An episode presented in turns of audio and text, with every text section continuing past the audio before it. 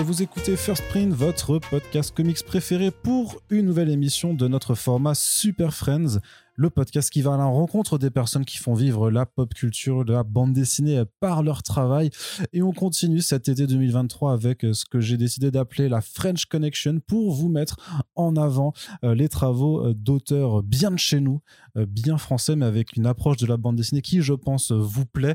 Alors, on a déjà eu Valentin Sèche et Sylvain Repos que vous aviez déjà entendu dans notre podcast. Et donc, on, on est aussi là pour accueillir des nouveaux arrivants. Et aujourd'hui, j'ai vraiment le plaisir d'accueillir Quentin Rigaud avec nous. Salut Quentin.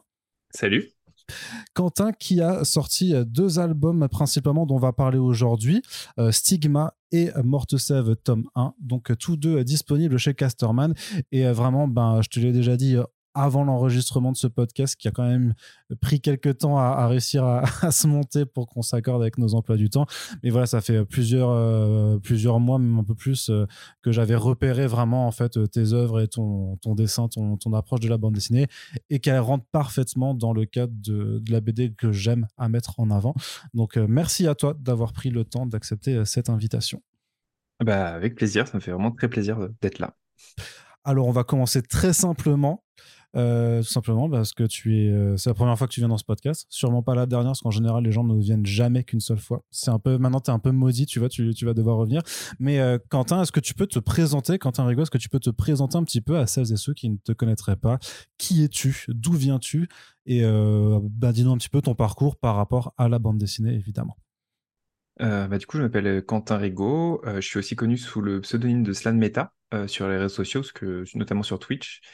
Et euh, bah, du coup, je fais de la BD depuis un petit moment maintenant, euh, parce qu'en fait, euh, j'ai moi la, bande dessinée, j'ai su très vite que je voulais en faire. Je me suis orienté post-bac. En fait, j'ai fait un an de prépa, et en fait, je suis parti à Saint-Luc pour faire le, cursus de bande dessinée, où j'ai eu vraiment des, révélations, en, notamment en fait en travaillant avec tous mes tous mes camarades en voyant différents styles, ça m'a un peu ouvert, euh, ouvert mes chakras de la bande dessinée, parce que j'avais peut-être des a priori sur ce que c'était, et, du coup, j'ai vraiment découvert euh, plein, plein de styles, et ça a été assez libérateur, parce que quand je suis rentré là-bas, j'étais un peu bloqué euh, graphiquement, et j'en suis ressorti très heureux et épanoui, mais je me sentais pas du tout prêt à affronter le monde de la bande dessinée, donc j'ai décidé de, poursuivre mes études en faisant un master BD.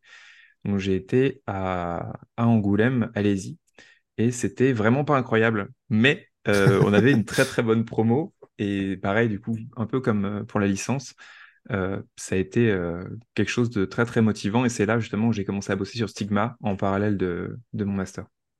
D'accord, alors c'est, je crois pas avoir eu beaucoup de personnes qui aient forcément fait euh, licence master euh, d'études, en tout cas dans la bande dessinée, ou d'en avoir trop, euh, trop parlé avec mes invités. C'est quoi un petit peu Tu peux nous présenter un peu comment ça se passe, ce genre de cursus? C'est, J'imagine que tu as à la fois bah, de la théorie sur l'histoire de la bande dessinée, sur, sur de l'étude en fait du dessin, et donc une partie pratique où tu dois toi-même bah, développer ton style, et, ou même t'initier à plusieurs approches pour justement pas rester figé. Comment ça se passe? Alors, euh, du coup, les deux écoles que j'ai fait, c'est les écoles qui sont publiques. Euh, donc, en fait, elles ont, elles n'avaient pas forcément des formations euh, très, enfin, purement techniques. C'est-à-dire qu'à Saint-Luc, on a des cours de scénario pendant lesquels on va analyser des films, on a des cours de philo, on a des cours de littérature, on a des cours euh, de, dessin d'observation, donc tout ce qui va être nu, aussi d'anatomie, là où pour le coup c'était vraiment euh, assez passionnant. On a étudié euh, les muscles, on a étudié les os, ce que j'ai pas forcément très, enfin vraiment retenu dans mes dessins, mais à l'époque j'étais super fort. Mais là j'ai oublié. Et non, on a, vraiment pas mal de cours, c'est assez varié. Et notamment on a un cours d'atelier où nos professeurs vont nous donner une thématique à travailler pendant plusieurs mois. Et pendant, euh, donc, euh, ça va être entre 1 et 3 mois, tu dois réaliser quelques planches. C'est vraiment un tout petit nombre de planches, mais sur une thématique donnée avec une contrainte. Donc, ça peut être euh, travailler en noir et blanc, travailler en collage, travailler avec, juste avec les masses, sans, sans ligne. Et ça, pour le coup, à Saint-Luc, c'était un apprentissage qui a été assez frustrant, je pense, au tout début. Je pense qu'on est tous un peu frustrés parce que la première année, on arrive à Saint-Luc, la plupart du temps, on nous retire la couleur et on nous, enfin, pour beaucoup d'exercices, on nous retire la ligne. Et bon, quand tu dessines tout le temps avec de la ligne depuis que tu es, enfin, né, c'est assez difficile, mais en même temps, si tu arrives un peu à digérer tous ces exercices-là, ça peut vraiment faire ressortir des choses intéressantes qui fait que quand tu reviens après, avec, tu reprends tes outils progressivement, ta, ta, vision du dessin s'est un petit peu élargie et, et, ouais, ça, ça m'a vraiment beaucoup nourri à l'époque. Il y a une question très batte aussi que, qu'on aime bien poser dans ce genre d'interview, c'est un peu de dire toi-même quelles sont tes propres références, qu'est-ce que c'est les BD qui ont forgé euh, ton parcours de lecteur et ton parcours d'artiste? Euh, la, la, BD, euh, c'est un manga, mais qui m'a donné envie de, de, de faire, d'en faire, c'est One Piece. C'est pas forcément le truc le plus original, mais c'est vraiment le trait de, de Oda, c'est Enfin, c'est vraiment parmi les, traits que je préfère parce qu'il a un dessin où on sent énormément qu'il s'amuse. En fait, il a quelque chose qui est, qui est extrêmement vivant. Tous ces, personnages, tous ces objets, il y a quelque chose de. Enfin, c'est un peu bizarre, mais je trouve qu'il a un, peu un style un peu comme Franquin. Mais c'est pas le même style, mais tu vois, genre, qui, il insuffle vachement de vie dans, chaque élément en fait de son histoire. Tu vois, c'est c'est bizarre comme comparaison, tu vois, mais c'est juste que je trouve qu'il est, il est un peu en marge de, de, de plein d'auteurs de manga qui ont les styles peut-être plus léchés, plus, plus euh, précis. Et en fait, je sais pas, sa liberté dans son dessin et, son imagination, en fait, euh, sur euh, arriver à déformer, créer des personnages à partir de formes hyper basiques, ça m'a toujours assez fasciné. Donc ça, c'était la base. Après, dans moi, ma bande dessinée préférée, c'est plutôt un comics, c'est Scott Pilgrim. c'est vraiment, enfin, de Brian Lee O'Malley. et après, j'aime beaucoup le travail de Teiyu Matsumoto. Ça me parle vraiment beaucoup, un peu sous toutes ses formes, tout ce qu'il a pu faire. Euh, chaque, euh, toutes les fois, il s'est un peu réinventé graphiquement, voir son évolution euh, et, sa manière de narrer aussi un petit peu le quotidien. Donc Oda, Omale, Matsumoto, que des auteurs sous le radar dont personne n'a entendu parler jamais. on, est, vraiment. je vais pas faire les hipsters ici, mais. bien sûr, je te taquine. Et, euh, mais, pour, euh, pour aborder aussi ben, ton, propre, ton propre style, est-ce que c'est pendant les années d'études alors que tu as pu le forger? Est-ce que c'est après? Est-ce que tu continues aussi bah, de l'affiner, de le développer en même temps que tu dessines? Euh, comment, comment tu, À quel moment tu as su que c'était comme ça en fait que tu voulais dessiner? En fait, quand je suis sorti de licence, je pense que j'étais encore vraiment en recherche. J'étais, je ne m'étais pas vraiment trouvé. J'essayais encore plein de choses et il a fallu attendre encore une année. Et c'est le moment en fait où j'ai commencé à dessiner sur Stigma. Je me suis dit, je vais, je vais me poser, je vais prendre deux outils. C'est un feutre pinceau et des, feutres un peu plus fins et euh, je vais faire une série. Et du coup, je faisais un chapitre de 20 pages tous les mois euh, que je postais en ligne. Et j'ai fait ça pendant, bah, du coup, ça a duré. Euh, un an et demi avant que je fasse une pause et qu'il se passe plein de trucs. Mais, euh, et en fait, pendant cette année et demie, j'ai fait que faire ça tous les mois, tous les mois, tous les mois. Et en fait, ça a vraiment forgé un petit peu mon style de dessin à ce moment-là. Et je j'aurais du mal à te. Je, je, me sens pas forcément influencé par des personnes ou par des choses, mais c'est vraiment le fait de pratiquer très, très, très, très souvent euh, qui a qui m'a débloqué, en fait, et qui m'a un peu libéré au niveau du dessin. Et après, euh, c'est surtout le changement d'outil par rapport à entre Mortesev et Stigma le style de dessin a un peu changé euh, parce que je suis passé au critérium, là où avant j'avais euh, un trait un peu plus épais parce que bah, je travaillais avec un feutre pinceau. Et là, je travaille avec un 0,5 et un 0,3. Donc forcément, mon dessin euh, est un petit peu plus détaillé, mais pas forcément précis. Il est moins précis qu'avant. D'accord. Bah, justement, vu qu'on a abordé Stigma, c'est donc le premier bouquin que tu as sorti chez Casterman un pavé de euh, plus de 600 pages, vraiment un truc assez. assez... Alors, heureusement, c'est des pages en petit, c'est pas un petit format, mais c'est c'est pas des grands, c'est pas des, planches de, franco-belge traditionnelles. Donc, c'est heureusement pour pour nos, bibliothèques et nos et nos bras, c'est pas un truc trop lourd à, lire. Mais c'est quand même un projet de, de très grande envergure. Est-ce que tu peux nous, nous expliquer? Parce qu'apparemment, donc, euh, de ce que je comprends, tu l'as dessiné en ligne d'abord. Enfin, tu le postais en ligne. Ouais. Et donc, est-ce que tu peux nous raconter un peu la, la genèse de, de ce long projet? Ouais, bien sûr. Euh, bah, en fait, Stigma, c'était. En fait, j'avais envie de faire un projet de science-fiction. Et quand on était du coup en master, on avait un collectif qui s'appelait le collectif Superflux et on s'était tous euh, motivés un petit peu pour faire des séries.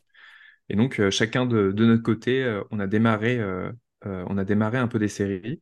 Et au tout début, j'étais avec, avec d'autres personnes sur les, les prémices avant que le projet soit ce qu'il soit. Et ça s'est euh, écrémé, on va dire, et j'ai fini euh, par travailler juste avec mon amie euh, Catherine qui faisait les couleurs de, des, couvertures, en fait. Il y avait des couvertures de chapitres. Et parce qu'au au tout début, j'étais comme étudiant, donc j'avais pas le temps de faire 20 pages en couleur par mois. Je faisais juste 20 pages en noir et blanc avec euh, vraiment des nuances de gris. Et elle, par contre, euh, pour chaque chapitre, elle mettait vraiment une tonalité avec la couverture. Et c'est un peu ça qui a été la première, la première vision de la couleur de cette BD-là. Et au bout d'un moment, je me suis dit, en fait, je peux peut-être le faire, de quand même arriver à faire le master et 20 pages en couleur par mois. Et donc, j'ai réussi à me débrouiller pour reprendre la couleur. Ça a été un projet de longue haleine parce que je l'ai continué et en fait, je me suis arrêté au bout de 15 chapitres. Donc, il y avait déjà 300, à peu près la moitié de l'album, donc 350 pages. Euh, et euh, je me suis dit, bah, j'ai beaucoup de pages. Euh, j'en avais fait des fanzines que je vendais au Festival Angoulême sur le, au Nouveau Monde. Mmh et on avait un petit stand et je les imprimais en petits fascicules. J'avais fait trois, trois fascicules en fait pour le tome 1, 2 et 3. Et je me suis dit, bah, en fait, peut-être je peux commencer à démarcher une maison d'édition. Et ça a été un long parcours du combattant. Euh, j'ai démarché un peu la terre entière. Euh, j'ai eu une, une, rencontre avec euh, Vincent Petit de Casterman qui était très intéressé, mais ça ne s'est pas concrétisé parce que le directeur éditorial n'était pas chaud à l'époque. Et le temps a passé, j'ai décidé d'abandonner ce projet, de commencer à bosser sur une autre BD. donc je me suis mis à fond dessus. J'ai fait 180 pages qui étaient terminées, genre vraiment elles sont ancrées en couleur. Et et je, déprimais parce que ce projet-là non plus, j'arrivais pas à le faire publier. Entre-temps, j'ai commencé à streamer sur Twitch euh, parce que j'étais tout seul chez moi. Je faisais juste que bosser vraiment non-stop. Et le seul moment où je sortais, c'était pour aller dans un café, discuter avec des amis. Et ma vie, c'était juste dire Ah, aujourd'hui, j'ai fait des pages. Et genre, c'était très. Bah, juste, été... je me sentais pas épanoui, je me sentais pas bien mmh. en fait. Et le stream, ça a commencé vraiment à me remotiver. Déjà, je regardais des gens qui streamaient. Il y avait Souria qui streamait à l'époque. Euh, et c'était hyper intéressant. Il y avait Gauvin, Gauvin Nathan. Et, euh, et du coup, euh, ça ça m'a vraiment, vraiment remotivé à faire la BD, de partager un petit peu, de voir des réactions. C'est de voir les commentaires des gens en direct euh, qui Ouais, c'est ça. Bah, de, de, voir qu'il y a des gens que ça peut toucher. Il y a des gens qui passent et qui vont pas rester parce qu'ils ne sont pas intéressés, d'autres qui sont qui veulent juste se poser pour discuter. Mais c'était vraiment, ouais, ça a été vraiment un, moteur en fait à cette période-là. Et, et en fait, ça m'a... les gens ont commencé à lire Stigma, que je publiais en ligne, euh, enfin que j'avais publié en ligne, j'avais laissé les 15 chapitres, euh, et je voyais que ça, ça leur plaisait, et je me suis dit, peut-être, euh, je pourrais peut-être me, me, donner un petit coup de pied aux fesses et me relancer à refaire des chapitres et, réessayer de faire un dossier. C'est ce que j'ai fait, j'ai fait, je pense, 4 ou 5 chapitres de plus, et j'ai repréparé un... Alors, j'ai repréparé un, dossier pour un autre projet BD, et je me suis dit, tiens, euh, il y a le Festival Angoulême, euh, il y a encore des rencontres euh, éditeurs. Tu peux faire des rencontres éditeurs qui sont. C'est pas évident de, de rencontrer des éditeurs, mais en tout cas, c'est possible. Et j'ai vu qu'il y avait Vincent Petit, l'éditeur de chez Casterman. Je me suis dit, tiens, je vais lui présenter mon nouveau projet BD et je vais prendre les pages de Stigma au cas où. On ne sait jamais. Toujours, faut toujours réfléchir. Et donc, je ramène un ordinateur portable, il regarde mon, nouveau projet, il dit Ah, ok, c'est sympa, ok, d'accord. Et je lui montre les pages de Stigma, il, il scrolle, il dit Ah, c'est con quand même. Ah, c'est con que ce soit pas édité. Et, et puis, en, fait, on, discute, et puis il me dit euh, bah, J'allais déménager dans la région parisienne. Il me dit bah, Comme tu vas déménager bientôt, peut-être qu'on peut se prendre un petit rendez-vous pour en rediscuter comme ça. Le confinement arrive, ah, le fameux. Voilà. Euh, je suis bloqué euh, à Angoulême, mais euh, j'ai aussi un double loyer parce qu'on devait déménager à Versailles. Donc, j'étais. La moitié de, de, tout ce que je possédais était à Versailles, l'autre moitié était à Angoulême. C'était un peu bizarre. Et je bosse, et pendant toute cette période-là, je bosse énormément sur Twitch. On avait créé une chaîne collaborative pour le confinement et je bossais à fond sur cette chaîne et sur, sur Sigma et j'envoie à Vincent les nouveaux chapitres et notamment euh, tous mes carnets de recherche. J'ai énormément de carnets dans lesquels j'ai toute la bouffe, euh, j'ai plein de, plein de pages, tous les vêtements, toutes les planètes. Euh, vraiment, Tu te fais des bibles de. Exactement. Bah, je l'ai fait pas forcément avant de commencer le projet, je commence un petit peu avant et c'est surtout pendant que j'arrive à le faire parce que je trouve que c'est trop difficile de, de tout écrire avant, tu vois, alors que le faire au fur et à mesure, ça aide vraiment. Et, et ça m'aide beaucoup, notamment quand je fais mes chapitres. Après, je me réfère à ça. Et je lui envoie tout ça et ça le convainc de refaire un dossier pour le représenter. Donc, euh, il a pris ça euh, sous son aile. Il a travaillé pendant plusieurs mois à refaire un dossier, à le présenter à différentes personnes avant d'aller voir son supérieur. Et au bout du compte, il a été voir son supérieur. Il a réussi à le convaincre. Euh, après, on a fait un petit rendez-vous pour que je puisse le rassurer sur quelques points. Et puis, bah, c'était parti. Mais il s'est passé il s'est passé entre le moment où j'ai commencé à dessiner, c'était en 2016, genre juillet 2016, et j'ai Ah ouais. signé en euh, juillet de, euh, de- ou août 2020, un truc comme ça. Donc euh, voilà. Et après, il me restait encore 200 pages à faire, parce que l'album, il en fait 736. Euh, et j'ai pas précisé, parce que moi, à la base, c'était, j'avais une vision de, c'est une série. Mais c'est une série, c'est vraiment découpé en chapitres, donc c'est un peu comme un feuilleton télé, tu vois, c'était vraiment un truc assez rythmé. Et euh, j'en avais une vision de soit, euh, trois, euh, soit trois tomes de taille moyenne, genre 200 pages, soit six tomes petits. Et Vincent me dit, écoute, j'ai signé, j'avais déjà 500 pages, il te reste 200 à faire. Est-ce qu'on pourrait pas tenter de faire vraiment un gros bouquin qui serait vraiment un one-shot, un truc un peu, un peu exceptionnel, avec toute l'histoire dedans? Et donc, on est parti sur le format que tu connais, même si à la base, il devait être plus grand. Sauf que le problème, c'est que euh, Sigma, ça fait déjà 1,3 kg en petit format. Mhm. Et en plus grand, on avait essayé la maquette. Elle était, euh, bah, c'était pas agréable en fait à prendre en main. Puis même pour les questions de reliure et de colle et tout ça, pour faire tenir tout ça, ça commence aussi à avoir des, euh, des petits problèmes de, de fabrication aussi. Quoi, pour, euh. Exactement. Mais c'est vrai qu'il est déjà bien, bien, bien lourd en, en- en- à prendre à une main comme ça. Quoi. Donc euh, j'imagine que si tu l'avais fait, euh, si tu l'avais fait plus gros. euh. Alors pour celles et ceux qui, qui nous écoutent mais qui n'ont pas lu euh, Stigma, comment tu présentes euh, le, le projet? Euh, wow, euh, pris au dépourvu pour ça. Euh, bah, du coup, c'est un projet de science-fiction fantasy dans lequel on suit Frona, Atta et Senso, qui sont des explorateurs qui travaillent pour une compagnie de recherche médicale. Et en fait, ils vont de planète en planète pour récupérer du coup des spécimens pour faire potentiellement avancer la science et la médecine. Et un jour, ils vont avoir un- une sorte d'accident sur une planète et devoir se, se poser sur une, autre juste à côté. Et des gens vont, peut-être à leur, euh, à leur trousse et une étrange épidémie va se propager sur cette planète. Voilà. Mais c'est une très très grosse euh, odyssée parce que voilà, il y, a- beaucoup de pages, donc vous avez le temps de, de vous embarquer pour un moment dedans. euh. C'est ça, la rencontre de plusieurs biomes, de plusieurs, euh, enfin vraiment de différentes, parce qu'il y a toute une civilisation en fait que, que tu inventes sur cette planète.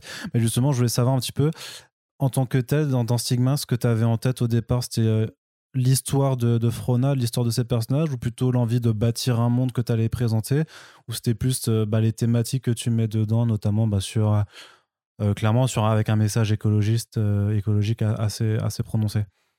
Comment est-ce qu'on construit une œuvre euh, comme ça? Euh, le, l'envie principale de Stigma, c'était de normaliser la différence. Ouais, C'est-à-dire que beaucoup de personnages de Sigma, ils ont des particularités euh, physiques ou d'autres euh, d'autres particularités. Bon, on reparlera de Frona après, ouais, notamment. ouais. Et, euh, et en fait, je voulais que dans l'histoire, ce soit quelque chose qui soit normal. Parce que bah, pour toutes ces questions-là, il y a toujours des gens qui sont concernés, qui peuvent traiter mieux de ces sujets-là. Et du coup, je voulais juste faire une œuvre dans laquelle tout ça, ce soit pas la thématique. Il y a une autre thématique, enfin une thématique, en tout cas, ce soit pas le centre de l'histoire. Mais du coup, on prenne les personnages tels qu'ils sont. Et, et du coup, c'était vraiment ça qui m'a motivé à faire la BD. Après, Frona, c'était mon personnage principal. euh, effectivement, euh, c'est une, enfin, je précise pour les gens, du coup, c'est une héroïne et elle a pas de, elle a pas de bras. Elle a un bras qui est totalement amputé sur le côté droit et sur le côté gauche, elle, lui manque juste la moitié de, son bras. Et donc, elle a une grande euh, prothèse lumineuse. Elle en a qu'une seule parce que ça coûte très cher. Et, et du coup, voilà, c'était elle qui a aussi été quand même le, cœur de, de tout ça. Et progressivement, plein d'autres personnages sont venus se, se greffer un petit peu à toute cette aventure. Donc avec euh, pas mal d'aliens, c'est-à-dire que les civilisations que tu inventes, euh, notamment ben, les, deux, les deux principales qui sont euh, sur la planète, donc c'est les Andres et les Épitandres.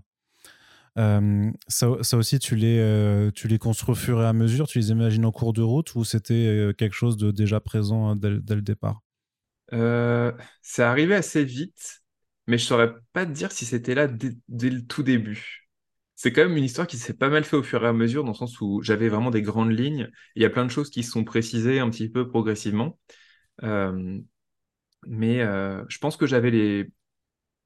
J'avais quand même des designs de base, mais j'avais pas forcément créé toute la culture, si tu veux. euh, Enfin, c'est un peu prétentieux de dire toute la culture. En tout cas, j'avais pas, tu vois, genre, de, de détails un peu sur le, sur comment est-ce qu'il vivait et tout ça. Donc, euh, mais justement, donc pour revenir sur euh, Frona, donc qui est euh, pas ta façon à toi de représenter le handicap en fait, hein, tout simplement, mais avec justement aussi une, prothèse en fait qui est faite de, de, de, lumière, en fait. C'est dans, ton univers, c'est comme ça que ça, ça, fonctionne.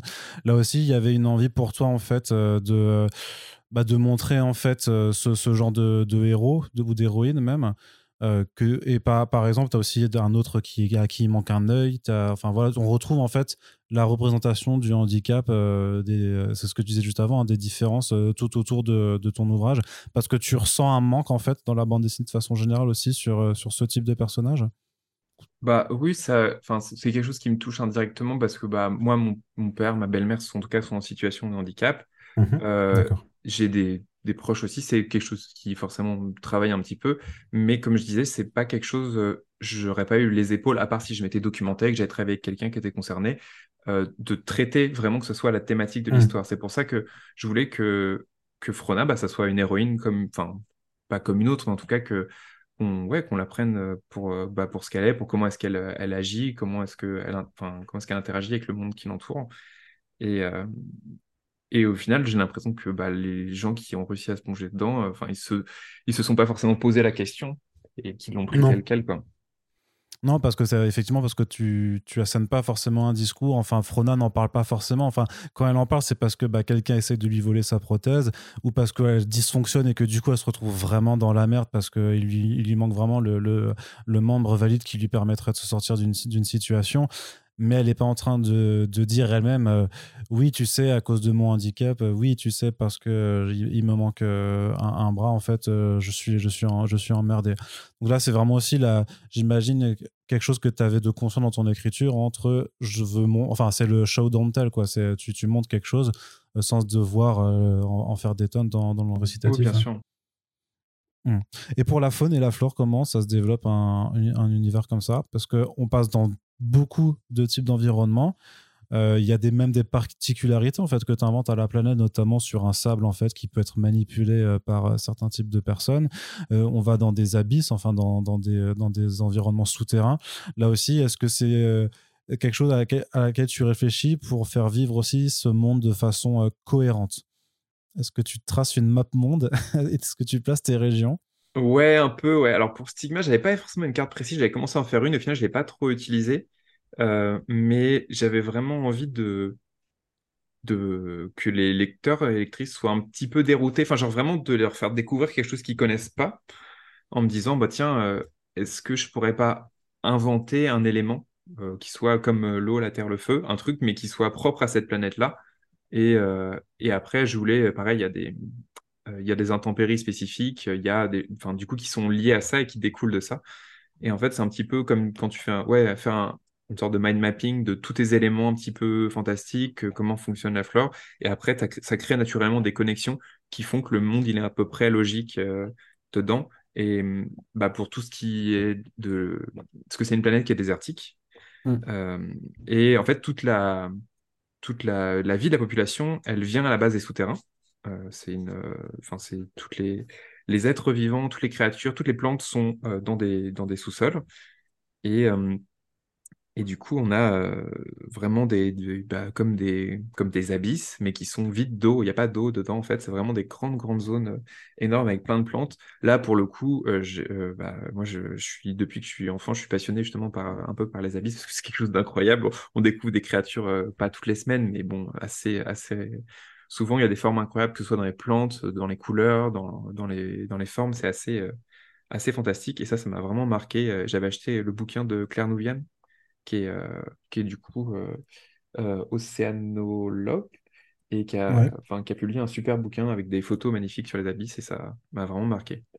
Avec toutes ces créatures translucides euh, qui doivent euh, justement pouvoir se repérer alors qu'il fait euh, nuit noire complètement là, à partir de. Mais en plus, je crois que vraiment techniquement, on, a dû découvrir, je sais pas, genre 10% de la population sous-marine. Hein, c'est un truc, c'est un truc ouf. On est persuadé qu'il faut aller dans l'espace alors qu'en vrai, on connaît rien de ce qui se passe sous. Oui. Qu'apparemment, c'est ça, c'est là où il y aurait le plus de vie sur Terre. Enfin, vu que techniquement, c'est un deuxième sous-sol. Enfin, tu vois, genre. Ouais, c'est ça. Non, non, mais c'est vrai que c'est ouf, mais parce que bah, tu as l'impression, j'ai l'impression parfois que tu as des créatures qui ressemblent même, ouais, c'est ça, à des amibes ou à des. Euh, enfin, vraiment quelque chose de, de, très flottant. Bah, de toute façon, le.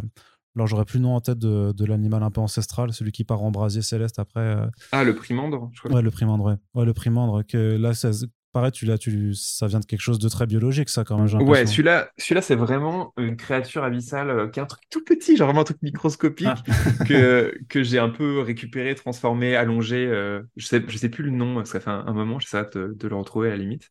Et qui est vraiment très très belle, une petite créature toute rouge. donc, je te chercherai ça à la fin de l'interview. Ouais, ça marche. Euh, une question technique, tu as, un chapitre notamment qui se passe dans ces abysses, de, notamment euh, où donc Frona est dans une situation un peu, un peu tendue. Toutes les pages qui sont, euh, du coup, les gouttières sont en, mauve et c'est très très foncé. Est-ce que ça représente un défi technique pour la mise en couleur et notamment pour la lisibilité, ce genre de passage?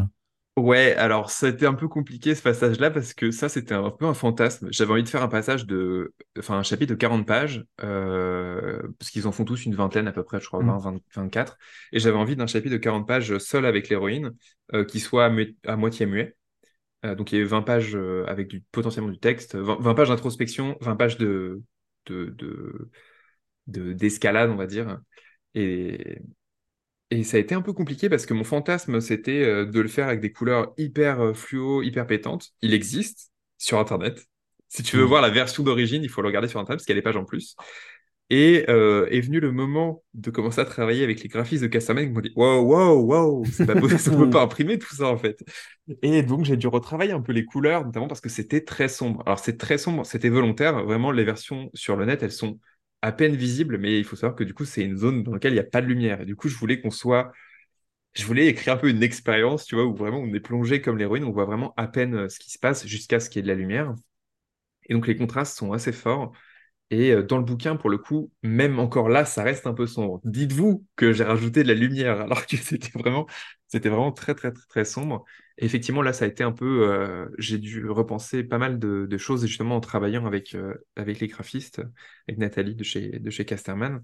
Et la gouttière, en fait, je l'ai mise en rose parce que je trouvais que, notamment au moment où je l'ai publié en numérique, si c'était, si les cases étaient, étaient blanches derrière, ça crée un contraste qui était hyper désagréable pour l'œil où tu avais quelque chose de très très très foncé. Et, euh, et du coup, euh, et le, la gouttière était blanche, et du coup, le, contraste était trop fort. Alors qu'avec une, une, gouttière rose, on plongeait vraiment dedans, et du coup, les, comme il n'y a pas de blanc dans l'image, chaque, chaque lumière est peut-être plus importante. Je sais pas si tu vois euh, ce que je veux dire. Mmh. Et je trouve qu'en fait, le rendu du bouquin, il est encore mieux, parce que quand on prend le bouquin, on voit cette tranche rose et ça, je trouve ça un peu intriguant et j'avais même pas pensé au fait que quand ce serait imprimé, on la verrait. Et ça me rend encore plus heureux que voilà, ce passage-là soit, soit illustré, sachant que mon éditeur, euh, comme le bouquin, à la base, il faisait plus de pages encore. Il m'a dit, est-ce qu'on peut pas retirer quand même quelques pages pour, euh, c'est quand même long, euh, pour essayer de, de, fluidifier la lecture. Donc on a, on a retiré quelques pages et notamment dans les abysses, on en a retiré quatre ou six, quoi. Ok, donc, y a, donc en fait, la, pardon, la, taille de, du récit a été diminuée, en tout cas a été modifiée en cours d'élaboration. C'est ça, plus vers la fin où en fait on a, on a coupé des trucs, mais c'était. C'est quoi ce qu'on coupe Ouais, non, mais parce que c'est quoi ce que tu coupes alors euh? bah, c'est J'ai pas vraiment coupé enfin, vraiment de scènes importantes, c'est juste essayer de condenser. Par exemple, des fois, des trucs qui, qui auraient pu tenir sur, euh, euh, sur trois, sur, enfin, qui pouvaient tenir en une page, j'en ai fait trois, des choses comme ça. Euh, les abysses, du coup, j'ai fait sauter des pages euh, où ça, ça marche, euh, des choses comme ça. Et, toute une partie aussi où il y avait Atta qui résumait un petit peu ce qui se passait juste au moment du chapitre 11 où, où on retrouve Atta avec Temara et d'autres personnages. voilà. Désolé pour les gens qui n'ont pas lu le livre, c'était pas évident, mais effectivement là j'ai sauté parce qu'il y avait toute une partie d'un carnet où en fait on résume ce qui s'est passé ce qui fonctionnait sur la version nette parce que ça, y a du temps avait passé, mais dans un bouquin où les chapitres se suivent directement, c'est pas forcément mm. opportun. Donc j'imagine que dans le registre de science-fiction, ce qui est bien, c'est qu'en termes de design de personnage aussi, tu, es libre de t'amuser comme tu veux avec euh, bah, un personnage qui a l'air d'un peu d'une soucoupe volante avec des, euh, bras en, caoutchouc, un, autre personnage qui est insectoïde, mais même en termes de taille, t'en as qui sont géants littéralement, t'en as qui ont des grandes dents un petit peu partout. Là aussi, c'est est-ce que c'est vraiment une question juste de, pour toi de plaisir en fait de dessin, de dire de toute façon c'est ton univers, tu l'as créé, donc en fait tu commences juste par dessiner ce que tu as envie de dessiner et après tu, tu réfléchis à est-ce que ça peut tenir en fait dans, dans un monde euh, cohérent? Euh, oui, complètement. Il y a vraiment l'envie de s'amuser avec des formes euh, bah, géométriques assez simples au début, effectivement. même si Senso, du coup, qui est, donc comme tu dis, c'est vraiment une soucoupe. ça, en fait, c'est la forme d'un Simon. Au début, c'était vraiment penser comme un Simon, le truc avec les quatre touches de couleur. Le Senso, d'ailleurs, c'est un des, un des noms variants de, du Simon. Et euh, très cool de dessiner ça, sauf qu'en fait, dessiner des ellipses en perspective, c'est vraiment un cauchemar.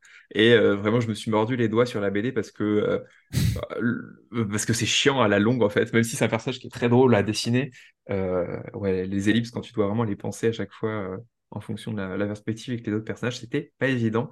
Mais euh, il y avait vraiment cette liberté-là, effectivement, de s'amuser dans les formes, essayer d'à chaque fois expérimenter des nouvelles choses, varier dans les tailles, même si là, une fois de plus, je me suis un peu cassé les dents parce que faire un personnage qui fait genre, euh, je sais pas, je sais pas quelle taille elle fait, Impera, elle doit faire, euh, je sais pas, 7-8 mètres, à, côté d'autres, à côté d'autres personnages, bah, c'est dur de la tenir à cette taille-là. Parce qu'il y a clairement des plans où sa main, elle est beaucoup trop grande par rapport à d'habitude, donc elle doit faire genre 15 mètres. genre, ne regardez pas trop trop les différences, parce que moi vraiment, je me suis mordu. Non, les gens vont pas voir la différence, là qu'elle est censée être beaucoup plus grande, mais parce qu'un cadrage, forcément, ça change un petit peu, tu vois, genre l'angle que tu fais. Et euh, ça, j'ai dû faire des, petites, des petits changements, parce qu'il y a des choses qui me perturbaient. Et, euh, mais effectivement, il y a des fois où je me questionnais euh, avec des visages un petit peu plus détaillés, en disant, ah, mais est-ce que ça fonctionne euh, est-ce que je, ne suis pas en train de faire n'importe quoi avec des, choses qui sont, par exemple, trop stylisées? Quand on regarde Atta, c'est un, personnage, c'est très rond, c'est une sorte de fourmi euh, avec trois, trois cercles à l'intérieur de son visage. Et euh, j'ai d'autres personnages qui ont des visages plus humanoïdes, plus, plus détaillés. Et j'avais peur que ça que ça fitte pas tout ça ensemble. Et au final, je crois que ça va. Je n'ai pas, j'ai pas eu de remarques, mais je me pose, je me suis forcément posé la question à un moment de ça de le faire. Et parce que la taille de tes planches, concrètement, par rapport aux bouquins qu'on a imprimés, elles sont plus grandes, elles sont, c'est la, même taille pour voir aussi bah, quelle, quelle, marge de manœuvre tu as euh, justement quand tu dois faire rentrer des personnages hyper grands avec d'autres euh, beaucoup plus petits. Euh, comment tu, tu fais? J'ai tout dessiné en A4. c'est le, un format en fait, sur lequel je travaille tout le temps parce que j'aime bien dessiner vite. voilà. Tu veux pas Enfin, tu, tu veux pas perdre de temps. Enfin, c'est. Euh, ouais, bah c'est que tu dessines plus vite quand tu dessines plus petit et que euh, déjà il faut les scanner ensuite. Donc il faut un scanner à 3. Euh, c'est faisable, mais si tu veux, c'est juste. là, j'ai toutes mes pages, elles sont rangées dans des lutins. je sais pas quelle taille il me faudrait s'il a fallu que je, que je, range 700 pages dans des lutins à 3. Ça aurait été un bazar monstre. Et là, en tout cas, c'est plus simple si tu veux pour moi, c'est plus économique. Euh, en tout cas, avant, je travaillais avec du papier machine. 500 euh, feuilles, j'en avais pour 6 euh, euros. Donc Stigma, mm. ça, m'a coûté 20 balles à faire, tu vois. Enfin, j'exagère un peu, mais, mais alors que là, bon, j'ai changé de papier. Sans compter les feutres quand même aussi. Qui, oui, on est d'accord. C'est aussi un petit, un petit budget. quand on fait quelque chose d'aussi long, est-ce que tu te fais aussi des annotations pour bien être certain de où sont tes personnages, d'autant plus que bah, ils se retrouvent séparés à plusieurs moments pour bien savoir qui est où et euh, où et quand, parce que euh, au fur et à mesure, donc il y a des séparations, il y a des retrouvailles, il y a des changements de statu quo aussi. Comment on fait pour pas s'y perdre? Euh, bah justement, dans, dans, les carnets dans lesquels je te parlais, j'avais vraiment un peu structuré tout le récit un peu jour par jour en me disant, OK, euh, tel jour, euh, bon, c'est pas lundi, mardi, mercredi, mais voilà, par rapport à, des jours comme ça, essayer de répartir un petit peu chaque personnage, ce qui se passe, pour faire en sorte que quand il se retrouve, il soit vraiment passé des choses et que ça soit à peu près cohérent en termes de jours. Réfléchir effectivement au groupe, euh, quand tu les, je les ai éclatés, enfin les groupes sont un peu éclatés au fur et à mesure de l'histoire, ce que ça soit cohérent par rapport à chacun, les motivations à ce point-là de l'histoire, pour pas qu'on se dise, ah mais c'est n'importe quoi, pourquoi ce personnage-là vient à ce moment-là, ou donc effectivement, ça, a demandé un petit peu de structure, euh, euh, surtout vers la fin, parce qu'au début, ça va encore, euh, le groupe est assez soudé. Ouais. C'était aussi, il y avait, tu avais une volonté de faire un, épilogue, en fait, parce que l'histoire pourrait très bien s'arrêter sur le dernier chapitre. Tu as quand même voulu faire un, épilogue, même une forme de bond dans le temps pour montrer un petit peu la situation des, personnages. Et c'était quoi? C'était une envie de pas, de pas finir avant? Parce que tu, tu sentais qu'il fallait dire un, genre une forme d'au revoir euh, assez propre euh, à, ces nombreux personnages? Ouais, je pense que quand tu es lecteur euh, de manga ou des choses comme ça, tu as ce truc un peu d'avoir envie d'en avoir plus. C'est un peu comme une sorte de petit cadeau de fin. D'avoir ça, ça permettait aussi de, de, faire un point sur la situation, parce que le, dernier chapitre, il se passe quatre ans après. Ouais. voilà, donc du coup, il y a du temps qui a passé, les personnages, ils ont tous changé un petit peu de design, donc on les retrouve, c'est chouette. Euh, ça permet de faire un au revoir à ceux qui sont toujours là et, de voir en fait que la situation elle a pu évoluer positivement et aussi négativement, ce qui se passe des choses euh, voilà, à la fin, que, euh, que tout n'est pas forcément rose, mais que, que voilà, le monde continue de vivre sans nous. et puis ça nous projette aussi un petit peu sur potentiellement ce qu'ils peuvent devenir sans forcément répondre à toutes les questions. Parce que c'est un univers, c'est un univers auquel tu auras envie de donner une suite? Alors, il devait peut-être. Alors, déjà, il y, a il y a deux chapitres bonus. Ouais, donc sur Internet, c'est ça? Voilà, il y a 56 pages en plus qui sont sur, juste sur le personnage d'Empera. j'ai fait deux chapitres que j'ai publiés un mois, enfin le mois, le jour de la sortie et un mois après. Et parce qu'à la fin de la BD, vous avez un petit code qui vous permet de lire des bonus, lire plein de choses en plus. Et, et effectivement, j'avais envie de faire une histoire qui se passait sur la même planète dix ans plus tard, avec des nouveaux personnages. Donc je voulais vraiment faire une histoire. difficile de dire un spin-off, mais parce qu'il n'y a pas de personnages qu'on retrouve. Ça aurait été vraiment totalement des nouveaux personnages. En fait, c'est le spin-off de la planète, quoi. Voilà, exactement. Mais pour voir un petit peu comment, comment ça s'est passé après le, un peu les cataclysmes de, de la fin de l'histoire. Et j'ai commencé à le dessiner. J'ai fait 24 pages. J'ai préparé un dossier, j'ai montré à mon éditeur, ils étaient hyper chauds au début. Et puis en fait, ils m'ont dit, c'est peut-être un peu tôt pour faire un spin-off alors que ta BD n'est même pas encore sortie. Euh, on ne sait pas comment ça va se passer, comment ça va se vendre. Peut-être un peu tôt encore pour se lancer sur un, sur un one-shot. Et euh, effectivement, c'était, mon plan. Je m'étais dit, je, prends un an. J'avais tout écrit, cette histoire. Je prends un an. Euh, ça s'appelait Les Enfants du Limon. je prends un an pour faire Les Enfants du Limon. Et pendant cette année, comme j'ai déjà tout écrit, je vais écrire un gros truc de fantasy. Euh, je vais me faire kiffer, je vais faire une série. Euh, je vais prendre un an pour l'écrire. Les choses se sont pas passées exactement comme j'avais prévu parce que bah, ils m'ont mis un peu un stop, pas méchamment, mais juste en me disant bah, c'est trop tôt. Peut-être que l'histoire en plus les, les, les, emballait pas plus que ça. Et j'avais vite fait une idée de pitch auquel j'avais, enfin j'avais, j'en ai brièvement parlé à, à mon éditeur. Il m'a dit mais ça t'as pas envie de bosser plus sur ça? Et je me dis, ok, je vais pas avoir un an pour écrire euh, tout ce que j'ai envie de faire. Donc j'ai pris un mois et demi. j'ai écrit. c'est vachement moins quand même. Ouais. c'est moins, voilà. Mais bon, euh, la BD, on gagne pas des milliers des cents, donc il faut aller un peu plus vite que, que la musique. Et du coup, donc j'ai pris euh, un mois et demi et j'ai écrit les grandes lignes de l'histoire. C'est-à-dire, j'avais écrit le tome 1, une partie du tome 2 du tome 3 et des grandes lignes pour la suite. Et j'ai fait quelques visuels et ça y est, j'ai démarché directement mon, éditeur euh, genre deux trois semaines après. Genre vraiment c'était j'ai été assez euh, euh, assez rapide parce que bah, je voulais pas perdre de temps. ça me ça me saoulait un peu de, de rester les bras croisés et j'avais envie de commencer quoi. Et puis bah du coup ça s'est fait. Ok. Alors avant avant de passer à, à Mortesev notamment deux trois autres points encore sur Stigma, notamment une scène de sexe qui est euh, très abstraite du coup et que j'avais envie de, de, mais même dans ta façon de représenter les corps nus et la sexualité que je trouve super intéressante dans cette bande dessinée donc qui est pas du tout enfin on comprend qu'en plus c'est un plan à 3 mais euh, pas en mode euh, je dirais graveleux quoi tu le montres de façon très très simple très amour libre en fait c'est un peu enfin ça fait très euh, thématique euh, sur les relations que, bah, que la jeunesse se, pose aujourd'hui, je dirais. quoi. Euh, ça aussi, c'était quelque chose qui était important pour toi de le montrer, et même de le montrer, mais de façon bah, très abstraite. On comprend qu'ils qui, font, bah, font l'amour à trois, mais c'est jamais sexuellement explicite. Quoi. Ouais. Bah, je, en fait, il y a déjà quelque chose, pareil que, comme je t'ai dit, je voulais vraiment normaliser plein de, de thématiques, et notamment la nudité. Je voulais que on puisse voir des corps dans la BD sans que ça soit, euh, sans qu'ils soient sexualisés en fait. Je voulais qu'on puisse montrer un peu n'importe qui euh, pour, pour euh, justement casser un petit peu ce truc que quand après tu vois un corps, tu pas genre oh là là, dis donc, mais vraiment juste que ça soit normal. Et en fait, cette scène, elle participe à ça déjà parce que c'est la première, une des premières fois où on voit l'héroïne un peu vulnérable. Elle retrouve bah, son ancienne conjointe qu'elle avait vue depuis très longtemps, qui maintenant est mariée à un enfant. Et du coup, ça se fait assez naturellement. La scène, elle est abstraite pour plusieurs raisons. Déjà parce que c'est une scène d'infection euh, de la maladie.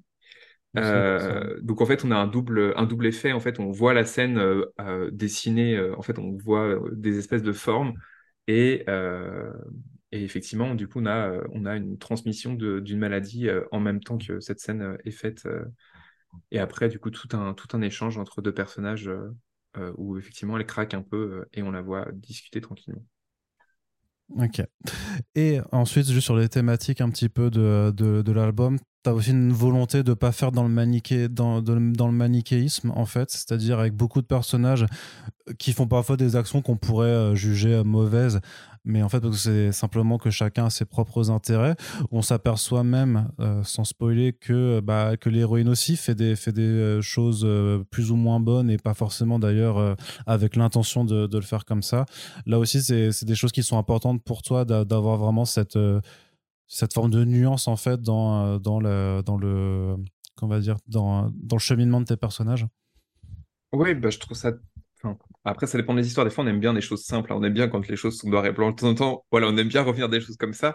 Mais c'est vrai que j'aimais bien avoir des, plus de nuances. Effectivement, euh, ça permet d'exploiter un petit peu plein d'aspects de tous les personnages, euh, de rester, euh, de moins avoir des fonctions, que les personnages n'ont pas des fonctions spécifiques pour vraiment faire avancer l'histoire. Et, par rapport à ça, oui, ça m'amusait plus, je pense, de, travailler comme ça, d'avoir quelque chose de, de plus nuancé est-ce que tu es d'accord sur le fait qu'il faille cacher la vérité pour, euh, pour le, le bien de tous? Euh, Pas forcément, mais je trouvais ça intéressant de proposer ça à la fin. Et est-ce que tu euh, as aussi un message écologique, mais enfin presque enfin, éco-terroriste qui est assez appuyé aussi là-dedans? C'est aussi quelque chose qui, bah, qui t'intéresse vraiment la façon dont dont le discours écologique est forcé de se radicaliser aujourd'hui face à l'inaction ben, de, bah, des entreprises, des dirigeants, des politiques. C'est moi, c'est comme ça que je l'ai lu aussi dans, cette BD là. Même si je te, je, ne t'impute pas l'idée parce qu'on parle quand même aussi ouais de d'un processus un peu de stérilisation de, des, planètes. Euh, donc, je ne dis pas que tu as envie de forcément de, d'appliquer la, la, terre brûlée sur, sur, sur, sur les planètes, mais c'est ouais, quelque chose qui te parle.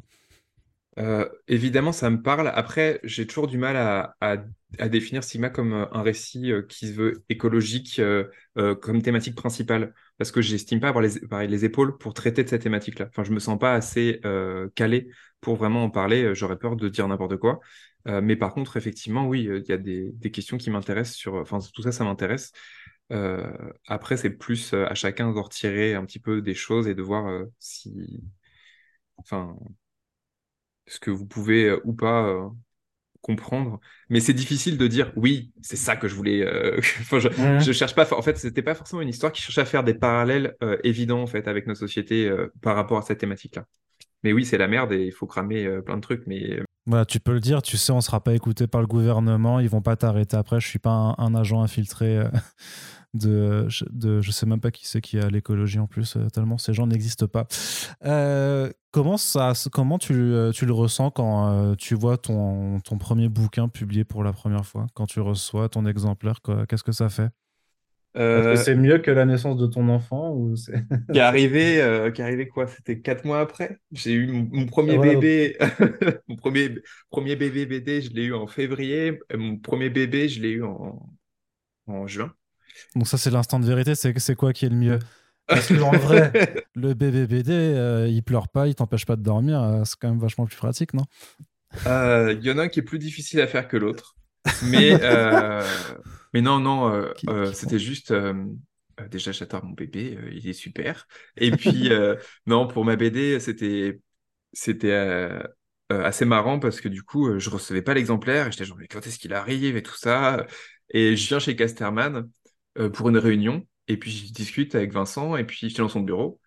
Je lui dis, euh, du coup, vous avez reçu les exemplaires et, il me regarde, il fait, regarde. Et il avait caché Stigma sous une feuille. Et genre, vraiment, il a bougé la feuille pour le montrer comme ça. Et j'étais super content parce que J'étais genre, wow, elle est aussi grosse que ça parce que j'avais eu une maquette blanche en fait de, de c'est-à-dire juste un bouquin tiré à blanc qui était un peu plus petit parce que c'était une version test qu'ils avaient fait. Il n'y avait pas le marque-page parce qu'en fait, il y a la, la, couverture. En fait, tu peux retirer une partie. Sur la jaquette euh, avant. Et bonne idée ça d'ailleurs, hein, vu la. C'est Vincent qui a eu cette idée-là, mais je pense que 10% des gens le font parce que les autres ont l'impression d'abîmer le livre. Ah non, moi c'était immédiat hein, vu la vu la taille du truc que tu dis, mais ça je vais je, vais pas forcément réussir à lire en une soirée, donc euh, ouais ouais non en dédicace, la plupart des gens, ils osaient pas. Hein, le... Enfin, ah discuté avec les gens, ils font ah, non, non, moi, je, ne vais pas être touché et tout ça.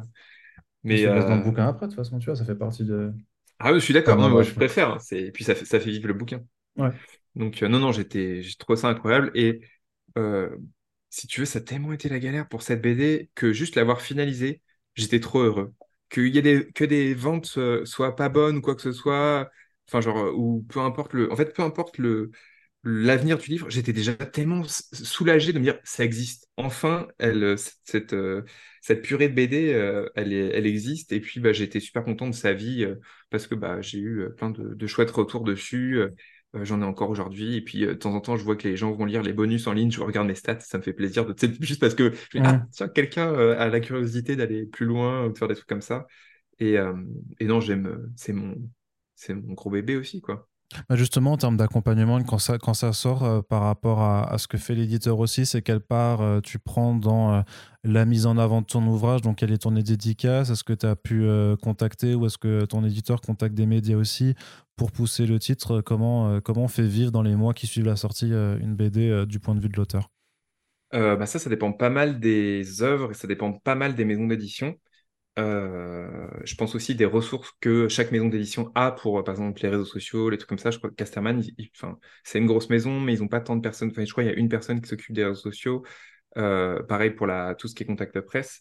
Et euh, bah, pour Casterman, pour, oulala, pour Stigma, j'ai eu une bonne, une bonne tournée de dédicaces. C'était, c'était vraiment super. Ça, j'ai bien bougé avec, avec l'album. Euh, au niveau presse, en fait, on a eu très peu de presse. Ça a été un peu compliqué. Je pense que l'album, il est un peu gros. Euh, je pense que c'est pas le truc le plus facile à, lire. Enfin, tu vois, genre pour, euh, pour quelqu'un qui, justement, qui lit la BD, tu peux lire trois autres BD au lieu de lire celle-là parce que ça, enfin, un ratio et pas forcément, c'est pas forcément le bon ratio. du coup, au niveau presse, on a vraiment, vraiment rien eu quasiment. je trouve que le bouquin a un peu passé un peu sous les radars c'est pas grave parce que euh, il a eu sa vie et puis il aura peut-être une autre vie plus tard. Et je suis vraiment trop content euh, de, comment il est et, de l'accueil, de l'accueil en tout cas des, gens. Mais effectivement, ouais, euh, je pense qu'il est passé un petit peu tranquille. il a fait, il a fait son petit tour, quoi. D'accord. Bon, bah, c'est très bien. Peut-être que le fait de, faire ce podcast, ça permettra de lui donner un, petit second souffle. On ne sait pas. Moi, je, je pars du principe que si au moins une seule personne qui, après avoir écouté l'émission, a envie de le lire, euh, c'est déjà gagné. C'est déjà, déjà un, un, bon truc. Euh, mais en tout cas, ça n'a pas découragé euh, Casterman de vouloir continuer à bosser avec toi, puisque bah, là, il y a, y a Morte Sève qui est, qui est sorti. plus récemment, du coup, c'est sorti il n'y a, pas très très longtemps. Est-ce que, pareil, tu peux nous parler de, ben, donc, du coup, de, du point de liaison, en fait, du, du passage donc, de Stigma à Morte Sève Ouais, euh, bah déjà, ce qui était super, c'est que quand j'ai signé avec Casterman, euh, Vincent Petit, mon éditeur, il m'a dit, je te signe pour Stigma, mais je te signe parce que j'ai envie de voir ce que tu vas faire après aussi. Donc il y avait vraiment ce truc de confiance de... Donc lui, il a senti ton dessin, il a dit, toi, tu es capable de faire quelque chose, euh, ah, je veux voir. C'est mes univers et, tout, et mes thématiques en fait qui l'intéressaient, il voulait voir ce que je pouvais faire par la suite. Et, et du coup, c'était déjà super encourageant. Donc euh, effectivement, euh, j'ai commencé à bosser sur ce projet-là. Je savais pas exactement comment je voulais dessiner. Et comme j'avais fait le chapitre bonus de Stigma au Critérium, je m'étais dit, tiens, je vais changer de technique. Euh, j'avais utilisé une broche un peu différente pour la couleur et j'ai travaillé au Critérium. Et j'avais bien aimé, en fait, me sentir plus lâché. Et je me suis dit, bah, tiens, on va essayer de, faire la BD comme ça. Il a fallu un peu de temps pour que je trouve un truc qui me satisfasse et qui soit un peu équilibré graphiquement. Euh, le chapitre 1, je pense qu'il fait un peu les frais, euh, de Mortocef fait un peu les frais de ça. Euh, il y a encore un petit peu de stigma dans la rondeur. En plus, comme c'est des enfants, enfin pour le chapitre 1, ça fonctionne bien. Mais effectivement, des fois, tu as les mains, des, grosses mains comme de stigma, ça m'a fait rire à regarder avec le, recul. Mais, effectivement, j'avais envie de me lancer sur un projet assez dense. Au final, la densité du projet, je pense qu'elle est équivalente à Stigma. C'est juste qu'elle est différente, le format est différent et je veux dire sur le long terme, parce que là, il n'y a qu'un album, donc il n'y a pas l'entièreté de, ce que c'est. Mais euh, en termes de densité, c'est à peu près ce que j'imagine euh, en nombre de pages, en, nombre de sur le. Si j'arrive à aller jusqu'au bout. Euh, donc, mmh. Mais parce que quand on est dans, dans ce moment-là où on te dit, bon, qu'est-ce que tu veux faire après Ou toi-même, tu dis, bon, voilà, je viens de sortir ma première BD, j'étais dans ce registre avec ce style. c'est difficile de quelque part repartir à zéro ou tu avais déjà des idées de toute façon qui sont en toi et que tu avais envie de, coucher sur, papier, notamment donc avec l'univers de Mortesef qui nous présente donc euh, un monde dans lequel un monde qui est parcouru par euh, c'est pas des monstres, mais des créatures géantes qui sont un peu des formes d'incarnation physique de différents éléments plus ou moins concrets ou abstraits, comme la fertilité ou, la mort. Et nous, on s'intéresse notamment à un élément, donc Hang, qui est celui de, la fertilité, qui fait une ronde sur cette planète, dans ce monde qui est cyclique et vraiment chronométré. Et donc, en fait, on a des, gens qui se dédient à la protection de cette entité. Et donc, euh, on s'intéresse à deux gamins qui la rencontrent quand ils sont petits, et les deux veulent devenir ces gardiens, sauf qu'il n'y a que euh, le frère de, ces deux personnages qui a réussi à le faire. Et 20 ans plus tard, alors qu'on attend le retour de, de, cette entité et que la sœur attend par la même occasion le retour de son frère, rien ne se passe euh, comme prévu. Donc ça, c'est le pitch. Tu me dis si je, si je le raconte. Oui, c'est très bien, c'est pas mal, franchement. Voilà, donc comment on part de, de, cette situation, de, ce monde? Alors je crois que dans le dossier de presse que j'ai reçu, il y, il y, avait une envie euh, de Shadow of the Colossus. Ouais. Que, tu, que tu le mentionnes, moi je dirais qu'il y a une envie de, Miyazaki un petit peu aussi, bah, quand même, en, fait, de, shintoïsme aussi, tu vois. Bah, je sais pas, tout le monde. Alors, tout le monde me cite euh, Mononoke. Bah, quand même, bah, en fait, j'y ai, ai, pas pensé en le faisant. Mais, mais je l'ai vu Mononoke, je peux pas dire que je l'ai pas vu, tu vois ce que je veux dire, mm. c'était peut-être dans un coin de tête, mais je peux pas dire que euh, ouais, c'est Mononoke qui m'a inspiré, c'est pas, pas vrai. Mais par contre, ouais, c'est sûr que c'est possible que dans ma tête, tu vois, genre, il y a des images qui soient, enfin, qui, qui étaient si fortes que du coup, ça, ça ressort sur ça. Mais euh, effectivement. Bah, le côté du, euh, du, de l'entité géante qui fait germer des choses au contact du sol, tu vois, c'est le cerf de Mononoke, même quand il devient géant, c'est enfin après oui, peut-être que c'est dans ton inconscient, tu vois. Oui, oui je pense complètement euh, c'était que vraiment au tout début euh, le, une des impulsions de départ, c'était le manga Land euh, qui sera publié l'année prochaine chez Manga. Oui, chez Mangatsu, oui. Trop heureux, j'étais trop content, c'est vraiment une de, de mes des découvertes enfin il y a deux ans que j'ai adoré. Et et en fait, du coup, c'est un, manga par l'autrice Yamashita Kazumi, euh, qui a quand même 63 ans et qui a jamais été publié en France, alors qu'elle a fait plein de mangas. Donc, euh, super content que ça sorte l'année prochaine. Et euh, c'est un univers dans lequel il y a, a quatre grandes divinités qui surveillent, on va dire, des, montagnes et des gens qui vivent encerclés par ces divinités-là. Et je trouvais ça super dans, dans cette histoire-là, le côté d'avoir des divinités que tu peux voir. Suis dit, c'est génial, en fait, ils, ils, sont dans, dans, une zone et ils se sentent en permanence surveillés. Euh, et ça a été un peu le, point de départ de, de, faire une histoire. Je me suis dit, ok, je vais faire une histoire avec des divinités. On va pas pouvoir les voir, mais elles seront physiques. C'est-à-dire que du coup, c'était un peu le postulat. Euh, donc, je me suis dit, elles vont toutes être invisibles, mais elles se déplacent sur cette planète, donc elles, sont, elles ont vraiment une empreinte quand elles se déplacent. Euh, il faut qu'elles elles régissent et qu'elles qu'elles règlent, enfin, qu'elles qu'elles organisent un petit peu cette planète par leur déplacement, que c'est un impact. Donc, euh, il y a des, créatures pour les saisons, il y a les océans, ils sont brûlants sur la planète. la température de l'eau, elle est très, très élevée.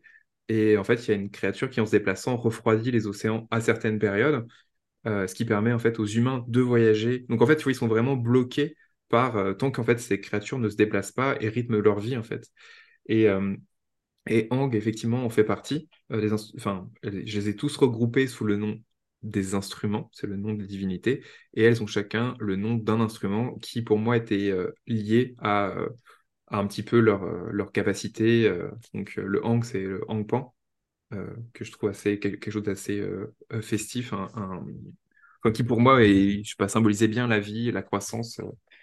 et, et donc, euh, je me suis dit que bah, pour le début de l'histoire, c'était intéressant de partir sur cet instrument-là, sachant que je ne pense pas qu'on les verra tous euh, dans l'histoire, déjà parce qu'ils sont invisibles, et euh, de deux, parce que je voudrais faire cinq tomes. En cinq tomes, c'est pas possible de parcourir le monde, cet univers-là, aussi vite. Enfin, genre, on va dire statistiquement, ils peuvent pas tous les croiser sur leur route, c'est pas, pas possible. Sauf si c'est une très petite planète. Elle est, elle est pas gigantesque. Là, j'ai une carte, par contre, avec toutes les villes, les trucs, mais c'est juste, euh, bon, il faudrait vraiment un gros coup de bol, quoi. Et c'est pas possible, ne serait-ce que parce que les saisons, enfin, les saisons, c'est des créatures. Euh, donc, euh, c'est compliqué. Hmm. Le design de ces créatures, c'est pareil, tu, y vas au feeling bah Justement, je pense que là, c'est en faisant ces créatures-là, tu parlais de Shadow of the Colossus, que je l'avais cité, j'aimais bien le fait qu'elles soient passives. C'est des, des divinités, mais elles sont pas douées d'intelligence. Elles répètent vraiment un, même pattern. En fait, c'est ça qui m'a vraiment qui m'avait plu aussi dans Shadow of the Colossus. Bon, Shadow of Colossus, quand tu les attaques, elles finissent par t'attaquer euh, aussi parce qu'elles se défendent. Mais j'aimais bien voilà, ce côté juste de. Elles, elles font pas de mal, en fait. Elles, font juste que répéter encore et encore le même cycle. Euh, chacune a son, à son propre rythme. Et, et ouais, c'est quelque chose qui m'avait marqué. Et pour le, les, ce qui est des designs, euh, je cherchais des formes. J'avais envie de trouver des formes un peu osseuses, des, de mélanger différentes matières. Et euh, en regardant des sculptures de ma grand-mère, parce que ma grand-mère, elle est sculptrice, euh, euh, il y a des formes qui m'ont plu dedans. Et j'ai récupéré quelques formes, notamment la tête de Hank qui a une sorte de, de, V avec un creux dans le cou. ça, c'est, j'ai récupéré cette forme-là d'une de ces sculptures. Et après, pareil, je me suis un peu laissé porter. J'ai tout fait en stream, je crois, pour les. J'étais sur Twitch quand je faisais les designs des instruments. Et, et voilà, c'est vraiment de mélanger les os avec euh, différentes textures. C'est-à-dire que les streamers ont participé à l'élaboration de ces designs? Est-ce qu'ils te donnaient des conseils un peu ou euh, Ouais, des fois, ouais. C'est ça, on discute. Et puis, euh, alors, les instruments, je sais pas quand est-ce qu'on les avait fait. C'était peut-être en janvier l'année dernière. Mais, mais ouais, bah, toujours hein, quand je suis en stream, souvent, quand j'hésite pas à demander des conseils. et j'ai des gens qui sont souvent là et qui sont un peu mes conseillers principaux. T'es gars sûr? T'es gars et t'es meuf sûr, hein, du coup, qui ceux que tu remercies à la fin de l'album, euh, à la fin de tes albums euh, Ouais, bah, je l'ai fait pour Stigma. Euh, pour Stigma, c'était trop important. C'était vraiment, comme je dis, c'était vraiment mon, mm. gros, mon gros bébé. et là, j'avais besoin qu'il y ait les noms des gens qui ont été présents pendant, les, pendant, pendant ces années sur, sur Twitch. Dans Mortesef, c'était plus compliqué de, de, me rappeler précisément qui était là. Alors que Stigma, j'étais genre, ils sont là depuis le début. je sais qui, qui sont les gens. donc. Ça, représente un, défi technique quand même, c'est d'avoir cet univers avec donc des, créatures géantes. Parce qu'on disait que tu avais peut-être galéré un peu avec Impera euh, sur, euh, sur Stigma. Est-ce que là, tu, tu te mets pas encore plus euh, des difficultés du challenge bah, Parce que forcément, si tu veux les représenter de plein pied, bah, va falloir faire que des, des, pages planes en fait. Si, c'est un peu la galère. c'est un peu la galère. Je me suis un peu cassé les dents là sur, sur le tome 2 aussi. Euh, parce qu'effectivement, euh, bah, même en fonction de comment tu dessines tes personnages, sur les cases on les voit, bah, ça minimise ou ça, euh, ça, ça aide en fait à ressentir leur taille. Par exemple, si tu fais que des gros plans sur tes personnages et qu'on voit l'instrument, même si on voit juste un petit bout, bah forcément tu le ressens moins sa taille. Et là, j'avais fait une page comme ça il n'y a pas longtemps, parce que oui, spoiler, on en voit un autre dans le tome 2. et du coup, j'ai changé mon découpage en fait pour, pour qu'on le ressente plus. Mais euh, effectivement, euh, je me sentais pas forcément hyper à l'aise quand j'ai commencé le tome 1 pour faire des perspectives un peu compliquées avec, euh, avec Hank parce que bah, ça me semblait galère. Et j'ai fait une sculpture en terre l'été dernier pour notamment le, pour avoir pour m'aider pour trouver des plans. j'ai fait ça en vacances. J'avais acheté un bloc de terre qui juste a servi à, faire, à Hang. Il a été démoli après parce que c'était mal sculpté, mais c'était juste au moins pour avoir quelques, quelques idées de plans. Et ça m'a quand même bien aidé euh, pour la fin de l'album, euh, pour le tome C'est marrant que je trouvais aussi que euh, dans, dans, Stigma comme dans Mortosef, tu as une envie d'avoir des personnages plus légers qui accompagnent ton héroïne, qui souvent en prend quand même pas mal plein la gueule. Tu avais Wesh dans, dans Stigma, tu as une forme d'équivalent dans, dans Mortosef aussi. voilà, pour, pour apporter plus de légèreté, ça permet d'avoir une forme d'équilibre aussi. De... Qu'est-ce que ça apporte? Dans Stima, ouais, ça me permettait d'apporter la légèreté. Là, oui et non, dans le sens où ça permet de. Ça apporte un peu de légèreté, mais ça permettait de créer un peu un décalage, en fait, avec ce qui. Enfin, c'est pas mal un truc qui m'intéressait dans cet album, c'était les, euh, justement, le décalage, euh, déjà pulsion de vie, pulsion de mort, c'est un truc qui revient très très souvent dans l'album. Dès qu'il y, y, en a un, il y a l'autre, juste l'instant d'après. Et, euh, effectivement, il fallait qu'il y ait quelque chose qui, qui tire un petit peu l'héroïne de, de, elle vit quelque chose de vraiment pas rigolo. Et il fallait, il fallait ouais, un truc, une, quelqu'un qui l'attire un petit peu de, de ça, qui soit un peu chiant au début et, euh, mais qui se complexifie par la suite, euh, et notamment euh, bah, avec le tome 2 aussi. Donc oui, effectivement, j'aime bien avoir de temps en temps des personnages plus légers. C'est quand même parce que dans l'ensemble, on dirait que c'est une histoire qui, qui, démarre de façon assez, assez légère et qui va donc très, très progressivement s'assombrir. Tu as envie quand même d'être je dirais pas, c'est pas non plus de la dark fantasy non plus dans, dans, le registre, mais on est quand même dans quelque chose de plus adulte. Enfin, pas plus adulte non plus, mais de, d'un, peu plus lourd quand même dans, dans le propos que, que, même dans Stigma, qui était aussi assez grave à certains endroits, mais c'est ce que j'ai eu l'impression en, lisant? bah, pour moi, c'est un peu la même gravité, c'est juste que dans Stigma, le dessin est pas pareil. Et du coup, tu, je pense que les gens. parce que Stigma, c'est pas drôle quand même. Enfin, genre, c'est, il y a beaucoup plus de moments drôles et légers, mais dans, la, dans son ensemble, ce qui se passe, c'est pas marrant, tu vois. C'est, mm. Ça reste quand même du, du, drame. Mais, euh, mais, effectivement, là, je pense qu'on le ressent plus par le, le dessin euh, et peut-être les personnages qui sont peut-être un peu plus expressifs. Euh, donc, on est, on est peut-être plus avec eux.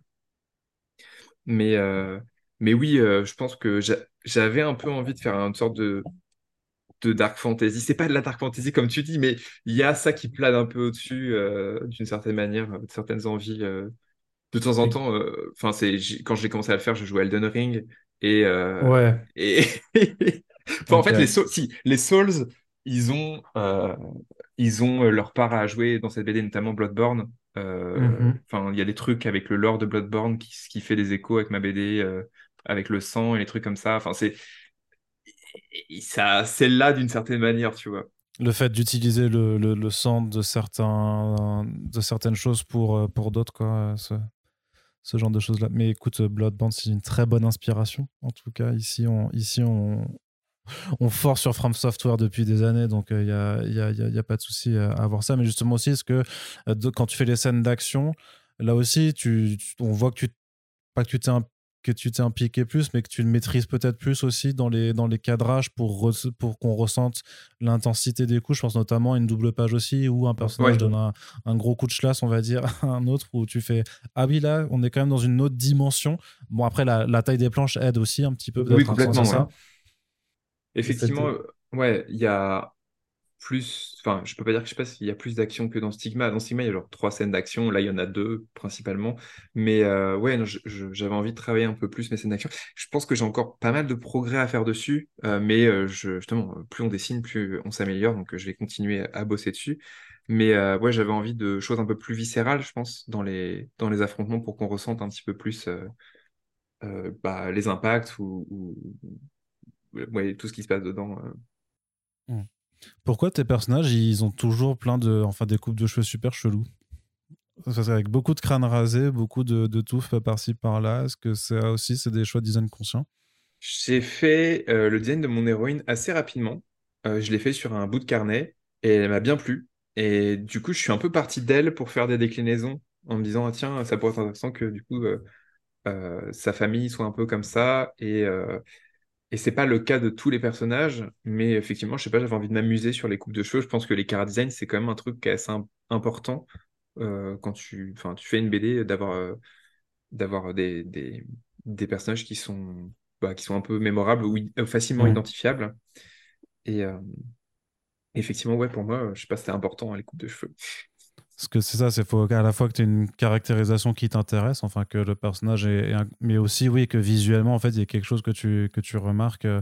Donc ça te, toi pour alors là apparemment ça ça t'a plu immédiatement, mais il y a des personnages pour lesquels j'imagine tu reprends plusieurs fois ou peut-être que tu les montres euh, à tes potes, à ta compagne pour savoir si justement ça, ça a une empreinte visuelle sur eux pour euh, vraiment que tu es le bon personnage.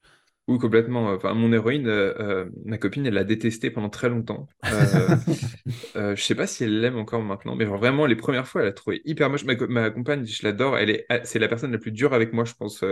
elle est souvent très, genre, elle va très rarement valider mes choses, mais c'est pas grave parce que voilà, c'est bien d'avoir quelqu'un de critique, tu vois. Mais justement, lui montrer des choses, c'est un bon, euh, ça permet de voir si ça va fonctionner ou pas euh, souvent. Parce qu'elle va, elle va être cash et elle me dira tout de suite les choses. Là où même mon éditeur, il est très gentil, tu vois. ah oui. mais, euh, mais, non, justement, j'aime bien, j'aime bien lui montrer. Et Koros, j'ai galéré aussi pour trouver son design. Et un jour, mmh. j'ai fait un croquis, j'ai fait, c'est bon. Il, c'est bon, il est trop bien, j'adore son design, je vais pas le bouger. Mais au début, c'était un tout petit enfant.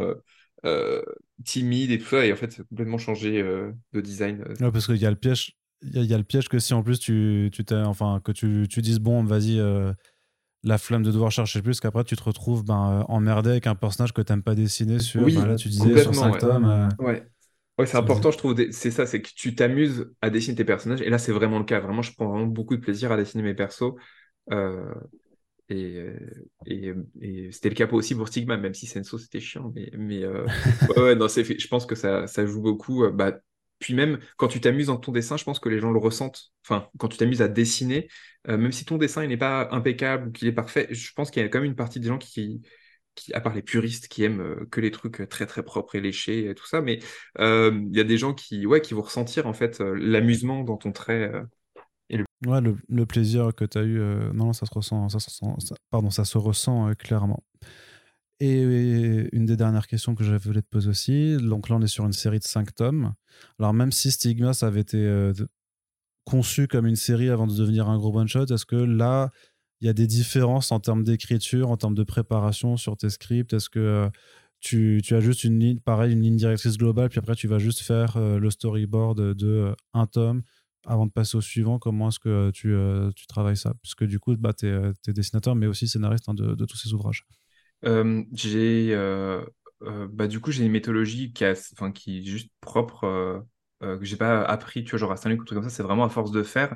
Qui est pas forcément bonne, hein, c'est comme ça que je bosse. Pour Sigma, j'écrivais pas un scénario dans les. J'écris pas les scénarios, j'écris jamais mes dialogues, par exemple. Tu vois, je les écris au moment du storyboard. Euh, j'écrivais euh, pour Sigma vraiment les grandes lignes. Et c'est au moment du storyboard que je structurais pas mal mon récit. Là, j'ai pris plus le temps d'écrire. J'écris chaque chapitre pour juste ce qui se passe. Mais genre, un chapitre, ça va faire, genre, je sais pas, 15 lignes ou 20 lignes. et, et j'ai structuré comme ça là tous mes tomes on va dire les trois premiers, ils étaient écrits, et euh, le 4 et le 5, euh, c'est des grandes lignes. Pour l'instant, c'est vraiment la structure. De toute façon, c'est normal, tu peux pas tout, tout, tout, tout écrire. Euh, en tout cas, on n'est pas payé assez pour avoir le luxe de se poser pour, pour le faire. Ah, je vais me prendre trois mois pour faire l'ensemble. Ouais, c'est ça. franchement, je kifferais prendre un an et me dire, ok, je vais vous faire la BD la plus belle sur Terre, mais bah ouais, mais vous êtes mignon. Si vous gagnez plus, pas de problème, on le fait, mais bon, il faut faire avec ce qu'on a, quoi. Et, euh, et du coup, euh, là, j'ai pris le temps voilà, de, structurer le récit. Et quand je bosse, je fais pas le storyboard en entier. Euh, je travaille par chapitre. Comme je te disais, je fais 20 pages par mois. donc chronologiquement, par contre, tu les fais Ouais, en fait, j'ai un truc un peu strict de boulot. Ma première semaine du mois, c'est le storyboard. la deuxième semaine du mois, c'est le crayonné. Troisième semaine du mois, c'est l'ancrage. Quatrième semaine du mois, la couleur. Je fais toujours comme ça depuis le début, sur euh, Stigma, sur le Glitch, la BD que j'ai fait après, et, sur Mortesève. Euh, ça me permet de. Un peu maniaque, quoi. Euh. Ouais, mais en même temps, c'est pas mal parce que. Non, c'est bien d'avoir une, ouais, c'est bien d'avoir une discipline, hein, c'est ça. Après, je suis pas en mode. Oh non, c'est pas la semaine du. Tu vois, par exemple, là, j'ai une semaine d'avance. du coup, j'en profite pour. Enfin, je, je continue mais tu te dis pas, oh non, mince, c'est lundi prochain que je peux mettre en couleur. non, mais c'est vrai que ça me permet d'être bien organisé, de faire ça. Euh, après, euh, je pense que je vais changer un tout petit peu ma méthode à la rentrée euh, pour plus faire valider mes storyboards, parce que je ne les fais pas valider avant de... Mon éditeur est vraiment très très cool. Ah oui mon éditeur, je lui envoie mes chapitres finis et il me dit Ok, tu peux changer ça, tu peux faire truc. C'est même dangereux pour toi parce que s'il dit non, mais en fait, là, euh, toute cette section-là de 5 pages, euh, ça va pas, euh, faut la refaire, c'est toi qui te mets dans la merde. Alors que si, si on te le dit au niveau du storyboard, tu peux déjà changer les choses. Ça m'est jamais arrivé, mais, mais effectivement, je pense que je vais, pour le tome 3, parce que là j'ai fini le deuxième, enfin je l'aurai fini la semaine prochaine, je ferai ça. Je ferai ça pour être un peu plus tranquille et justement avoir plus de retours, ça m'intéresse toujours. Donc, mais, Ok. Et alors, qu'est-ce que tu peux nous dire un petit peu à, l'heure actuelle sur, euh, sur la suite de, de Mortesève Sans trop en dévoiler non plus, mais pour, euh, pour celles et ceux qui nous écoutent et qui ont lu le premier tome, euh, juste en guise de bonbon, si tu me permets. Alors, le tome 2, du coup, il va se passer dans deux endroits différents. Enfin, en tout cas, on va, on avoir deux points de vue pendant tout l'album. si vous, vous avez fini l'album, vous avez peut-être une idée de, de, des points de vue qu'on va suivre. Et, et, du coup, ça va être un rythme un peu différent du premier. Ce sera un peu plus posé, il va se passer pas mal de choses. Et vers la milieu-fin de l'album, enfin, ouais, vers la fin de l'album, il y aura une surprise.